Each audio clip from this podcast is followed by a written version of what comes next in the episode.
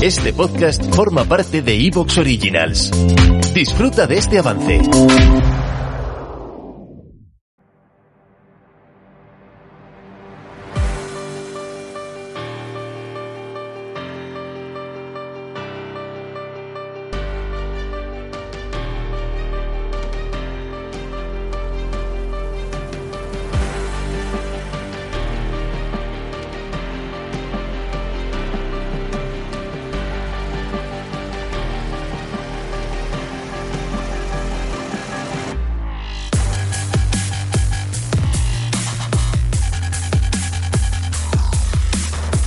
Muy buenas tardes, amigas y amigos oyentes de Colectivo Burbuja. Os doy la bienvenida a un nuevo programa de Radioactividad Economía Directa. Hoy tenemos con nosotros a David, del blog Historia, Economía, Filosofía.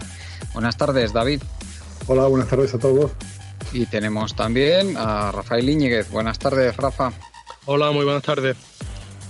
Hoy vamos a hablar del fracking, vamos a hablar de los problemas que está, está habiendo de emisiones masivas de, de metano por culpa del fracking. Recordemos que hace simplemente una década o incluso menos se decía que eran seguros esto, este tipo de, explotaciones mineras, eh, vamos, de explotaciones de combustibles eran, eran seguras desde este punto de vista y se está viendo que para nada, para nada son seguras. Eh, desde luego el fracking se está enfrentando a su peor crisis en su corta vida como, como industria masiva de, y no tiene nada, nada claro su futuro. Hablaremos después de, de un tema que está bastante actualidad y es eh, cómo la, esta pandemia por el coronavirus eh, ha literalmente paralizado multitud de sectores. Se ha visto lo frágil que es la economía moderna, una economía, una organización social, económica sumamente compleja y cómo la capacidad de resistir eh, estos shocks por parte de, de nuestra sociedad pues es sumamente débil. Vamos a hablar, por supuesto, de cómo se está intentando salir de esta situación y que desde luego pinta bastante, bastante mal porque es más de lo mismo que nos ha llevado a ser tan vulnerables. Empezamos pues con el tema del fracking. Eh, te voy a pasar la palabra a David para que nos hagas una, una breve introducción sobre el tema y nos digas cómo, cómo ves ahora mismo la situación de esta industria. Pues sí, eh, es que he leído recientemente un artículo de, de la revista FIS.org, org, que es una revista científica de bastante prestigio.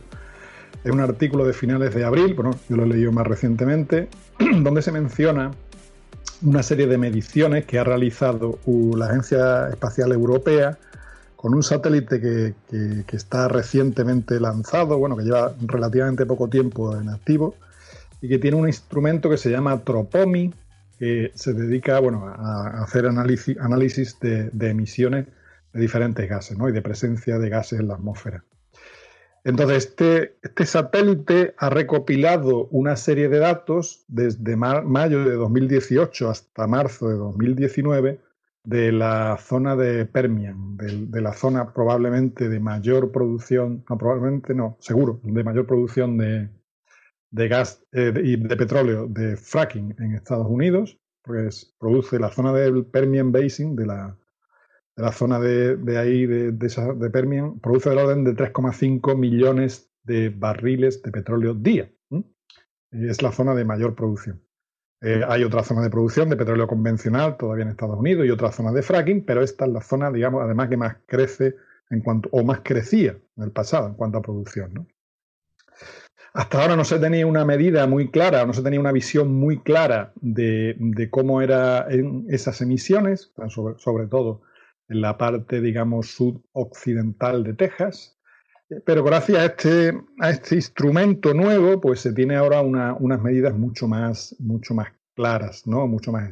Porque, bueno, son 11, 11, 11 meses de lecturas y bueno, este instrumento es mucho más preciso que todo lo que había previamente y además está pensado para esta. Se ha calibrado con muchos muchos otros sistemas, se ha comparado su calibración y su medida y bueno, se tiene bastante certeza de que las mediciones son correctas.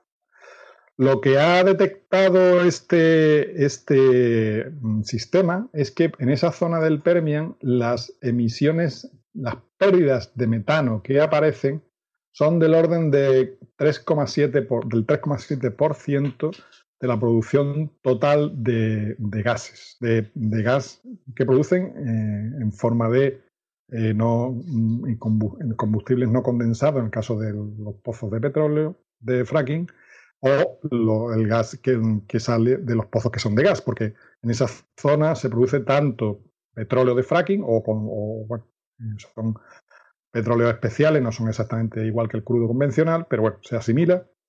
Pero también hay una producción bastante grande de, de gas, de gas natural, ¿no?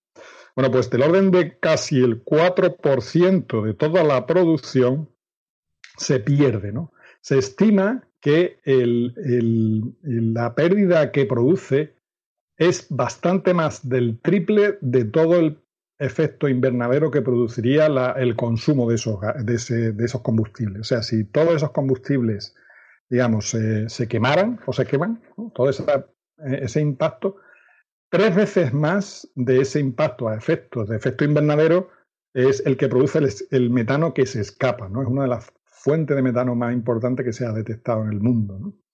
Eh, tanto así que el gas metano que se escapa es suficiente para producir la energía primaria total que consumen unas 2 millones de, familias en Estados Unidos, para tener una idea de la entidad masiva de lo que es eh, esa pérdida. ¿no?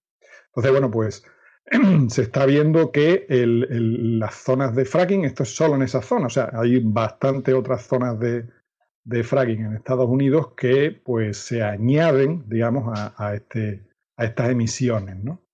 Y un poco por ver, ya viendo un poco las causas, ¿no? Que menciona un poco, una de ellas que se cita, hay una parte que es inherente, pues son pérdidas en el proceso, etcétera, eh, y es inevitable que haya esas emisiones, pero otra parte de, esas, de esos escapes, que son más escapes que emisiones, o sea, que pérdidas, no son inherentes o, difíciles de atajar, pero son debidos a, incidencia de, lo, de, roturas del casing, del revestimiento interior del pozo, donde eh, tiene lugar el, transporte, primero el bombeo de las sustancias que producen la rotura de la roca, y por otro lado, por el mismo sitio sale el, gas, en el caso del gas, o, el petróleo, que proviene de esa roca que se ha fracturado. ¿no?